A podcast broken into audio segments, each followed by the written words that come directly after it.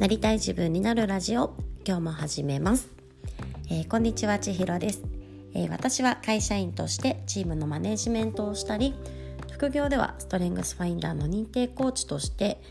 え強みや得意をどうやって生かしてなりたい自分になっていくのかという道のりのサポートをしております。でこのラジオでは私の日々の気づきや学びをお話ししているんですけれども、えー、しばらくはストレングスファインダーについて、えー、とご紹介をしていきたいなというふうに思っております。で今日はですねストレングスファインダーの資質の4つの領域と強みと弱みについて、えー、ご紹介をしたいなというふうに思っています。この4つの領域っていうのがえストレングスファインダーでは一つ人間関係構築力。でもう一つが戦略的思考力。でもう一つが実行力。でもう一つが影響力っていう形で一応ね34個の資質が全てこの4つの分類に分けられています。でこれをうんと、集中的にね人間関係構築力が上位だなとかあ実行力が極端にないなとかってね気づかれる方は多いんじゃないかなというふうに思います。またえ強みと弱みに関してはあの上位が弱みで開始質が弱みというふうに考えられる方も多いかなというふうに思っております。で今日結論としてはですね、まあ、上位の資質こそ強み弱みどっちにもなるよということでもう一つ4つの領域に関しては、うんと、才能の自分の全体感の把握にはなるけれどもあの例えばね実行力系が極端に解に集中していたとしても実行力があるないとはね全然違うんだよっていうところを知っていただけたらなというふうに思います。でまずですね、えーと、その資質の強みと弱みに関してなんですが、まあ、さっきも言った通り、えー、上位資質ですね。なので強みになる自分が持ってる才能、えーと、ものの見方とか考え方とか、えー、思考の繰り返しているパターンっていうところなんですけれどもその自分が持ってる才能が強みとして発揮されることもあれば弱みとして発揮されることもあります。で前回もお伝えしたかもしれないですが開始質に関しては、ま、持っていない自分のフィルターだったりとかその気球でみたいな部分になるので発揮されることもなければ弱みとして発揮されることもないです。なので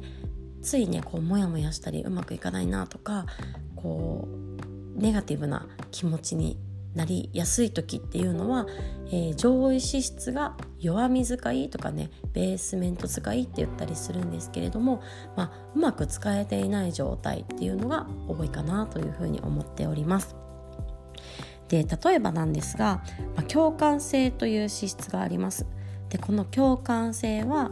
まあ、相手の気持ちが手に取るように分かるとかか自分事として考えられるとか、まあ、そんな才能になるんですけれども、例えばこの才能がうまく使えてる状態ってどういう時かというとうんとま相手とコミュニケーションを取る中で相手の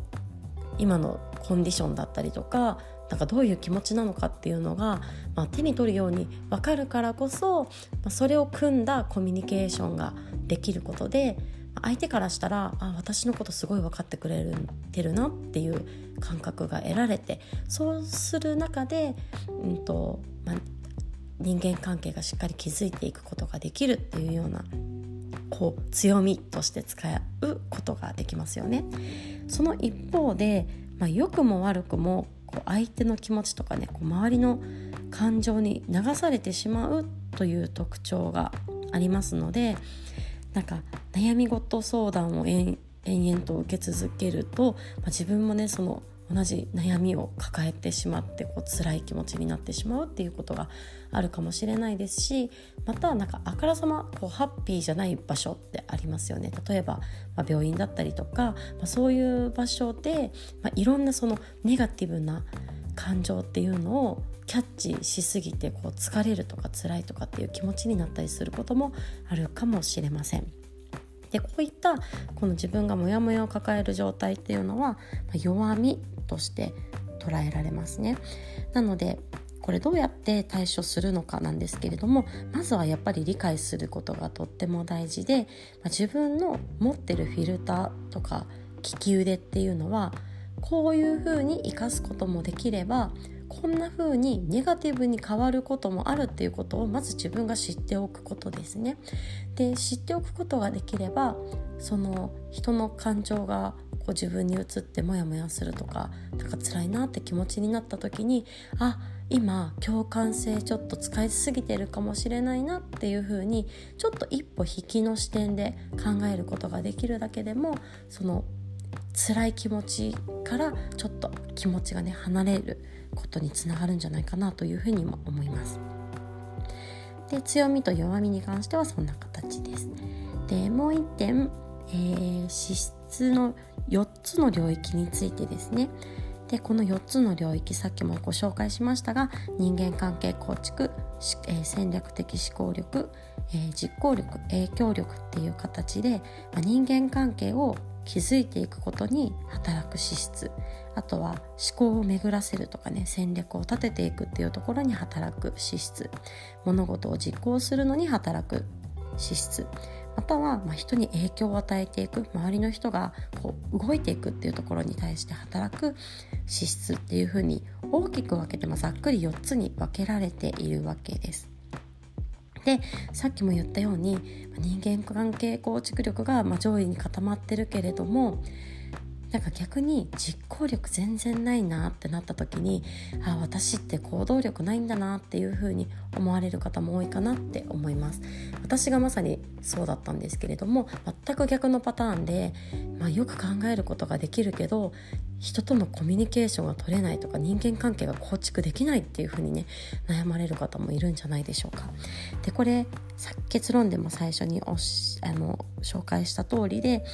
あの実行力が下位に固まっているからといって行動力がないというわけではないということです。でこの4つの領域っていうのはどの資質でもカバーができるようになっています。なので是非皆さんがお持ちの、えっと、上位資質がその1つの資質でそれぞれ4つの領域にどうやって働くのかっていうのを是非考えてみていただきたいんですね。で例えば親密性でやってみたいんですけれども親密性というのは、まあ、誠実に相手の人と深く関わり合うことができる相手のこともよく知りたいし自分のことももっとよく知ってほしいそうやって深く人間関係を構築していくっていうような才能になっています。でこれ人間関係構築力の資質になるんですけれども、まあ、例えばそうやって相手と深く関係を築いていけることで相手にとっては、まあ、あなたが言うことだったら間違いないわねって言って何かこう行動影響を受けてくれて行動を起こしてくれることにつながるかもしれません。ある種これは影響力として発揮されていることになりますしまたま相手をね深く思うことから、まあ、相手が幸せになるためにとか相手が充実するためになんかどんなことができるかなとか相手の幸せを願うことだったりとかそうやって思考を巡らせる戦略的思考力のように発揮されることもあると思います。またまあね、相手のことを深く思うし誠実でありたいという気持ちがとってもあるのであなたの相手のために何かをしてあげたいっていうこう実行力につながるような発揮のされ方もあるかもしれません。このようにあの大きく分けて4つの分類にはなっているんですけれどもその資質が人間関係としてしか発揮されないとか影響力としてしか発揮されないかというとそういうわけではないので、うんと、これと決めつけないでもう少し引きで白い白い視点で見ていただくのもありかと思います。というわけで今日は上位資質こそ、まあ、強みにも弱みにもなるというお話と4つの領域は、まあ、本あの才能の全体的な参考にはなるけれども、まあ、何かの影響力が影響力がね例えば一番低かったとしても影響力がないわけではないんだよっていうところを、えー、ご紹介させていただきました。また何かの参考になれば嬉しいです。というわけで今日もまた皆さんが一歩でもなりたい自分に近づけますように是非このストレングスファインダーについての質問だったりとか知りたいことなどあれば、え、メッセージやコメントなどぜひお待ちしております。というわけでまたね